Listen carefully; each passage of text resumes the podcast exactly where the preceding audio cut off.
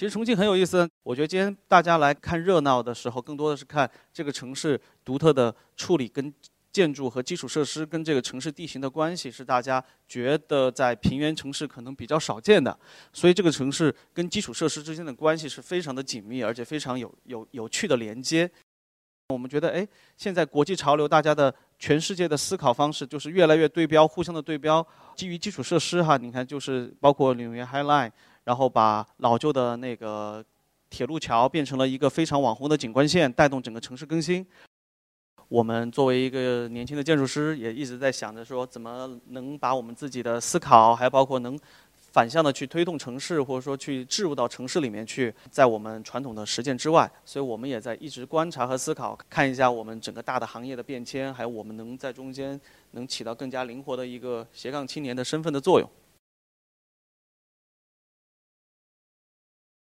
大家好，我觉得我们可能大家都是比较相似的建筑师，也就是说，我们可能有别于传统的建筑师，可能现在随着整个大的市场行情和包括我觉得，呃，可能像年轻一代的更多的一些可能性，所以我觉得我们都在尝试很多传统建筑之外的东西。所以今天我们讲的呢，也是一个基于我们实践之外，可能更多来思考城市的背景的。一些研究，我们呢，因为长长时间很多时间在重庆，所以我们呢对重庆这样一个城市呢有很多的研究。这是我们把重庆的一些地形啊，最中心哈半岛做了一个模型哈，地形模型。所以我们就开始做了很多的这样一边做城市设计研究，然后把我们的研究慢慢归纳归纳，然后最后我们希望能形成一个一整套我们自己对这个城市的理解。然后这是整个对于重重庆半岛上面这个天际线，还有从传统意义上我们的交通基础设施跟这个城市之间关系的一个方式。啊，大家可以看到，从大的步道，从水边到现在大量的那些呃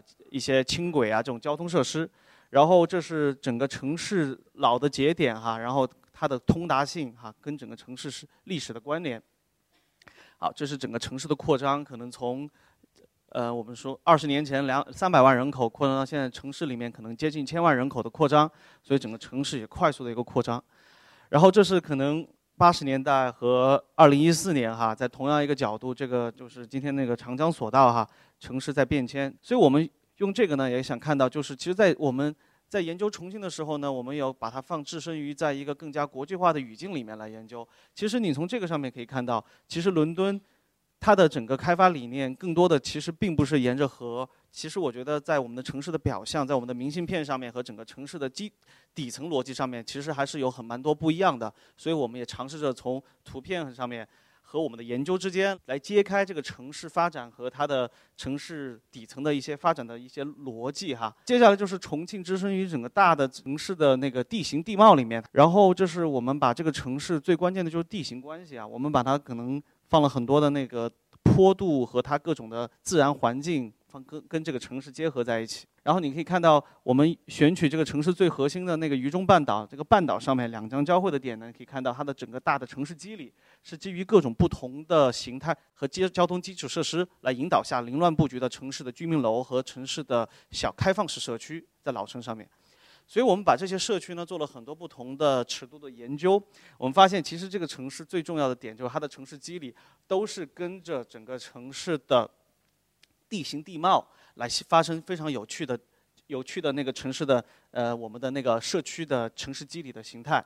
然后这是我们基于各种不同尺度的城市片区的那个。机理来进行研究，同样又把这个东西呢，把我们的城市机理又放又重新放到国际的一个语境下来看，这是基于在这样的一个城市系统下面，他们的城市形态基于都是跟跟着城市路网和城市的呃平面这些。那我们发现，其实我们在把把它们放到一个大的轴线关系来看，它们每一个城市的城市机理和它们城市的开放公共空间之间的关系哈，其实是每个城市有自己独特、非常有有趣。那这个时候我们又回到重庆，我们发现把我们刚才研究的那些城市的机理哈，一个一个城市片段，我们再把它的坡度，我们给它做成一个，我们做成一个那个一个轴线关系，我们发现其实这个城市的开发是跟着整个城市地形的关系是非常清晰的一个，越平的地方当然就是越高密度，越陡的地方它的开发强度和整个的开发的那个街区关系啊，其实跟着这个是成一个正相关关系的。我们把很多不同城市的片段重新给它拿出来，在不同的这些城市场景里面都在组合在一起的。然后这就是今今天这些城市片段可能组合成了一些新的城市组件。这是我们把城市的整个底层关系哈，路网关系和城市的机理关系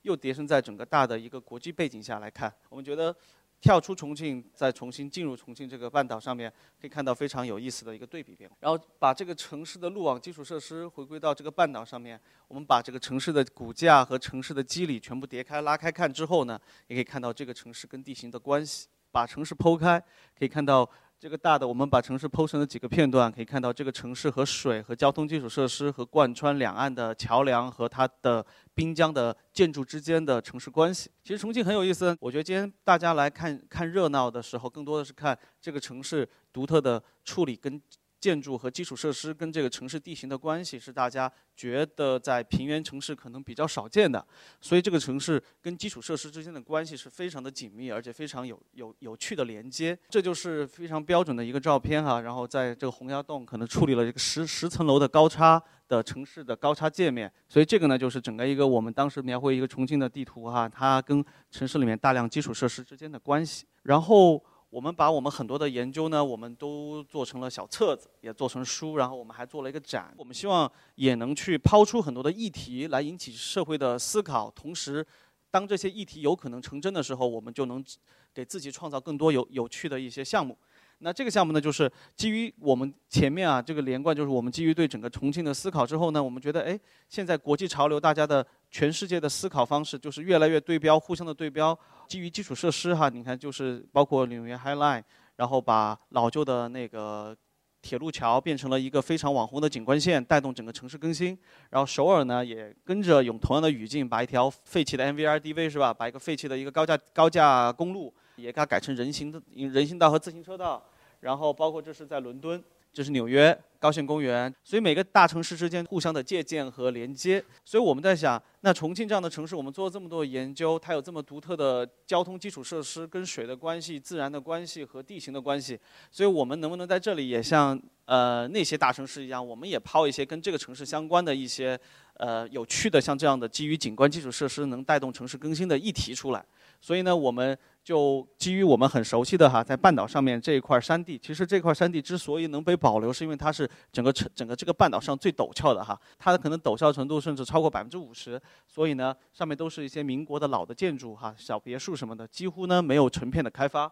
然后这个地方呢，这个山地里面呢，还有一个非常网红的这个叫李子坝轻轨站。其实从这个上面你可以看到，重庆这个城市呢，它的基础设施跟城市之间的关系，它并不是它跟地形之间，它是悬浮于地形之上的，它大量的基础设施。所以呢，我们在想，就基于这样这一片非常有趣的。老旧的社区和基础设施，包括呃自然的山体，非常陡峭山体。基于这样的一个地形独特的地形环境呢，我们也能思考一个类似于像刚才我们看到的，抛出一个有趣的议题出来。这个地方叫鹅岭哈，我们设置一个类似于像重庆版本的高线公园，这是我们的一个假想议题。其实没有亲水性，这个地方你是走不到河边去的。然后这里还有有轨道轻轨线穿越整个山体，有大量的那些民国历史遗迹的建筑，还有包括老旧社区。所以基于这么一个复杂的地域环境和地城市结构，我们觉得在这儿呢，可能去。可以置入一个非常有本地特色的一个城市更新的一个基础设施系统，所以我们在这里也构建了这个叫我们叫鹅岭支线哈。我们希望它从水面上能把大家从